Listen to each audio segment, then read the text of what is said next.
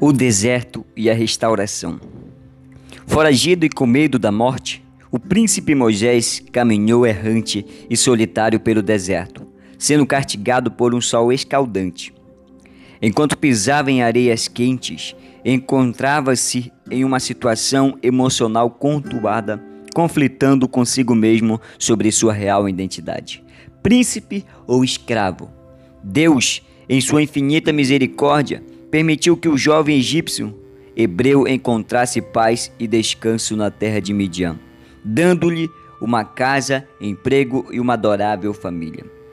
Se você se sente perdido no quente do deserto dos conflitos e da solidão, saiba que Deus te vê, tem propósito para a sua vida e pode te restaurar completamente com seu poder e graça, acabando com seus medos.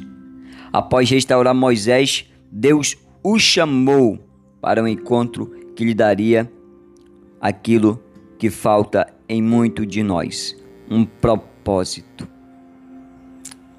Ore comigo. Senhor Jesus, sei que sou visto por ti e que tem propósitos para mim. Então peço que o Senhor restaure as áreas de conflito da minha vida e guie-me pelos teus caminhos em nome de Jesus. Amém.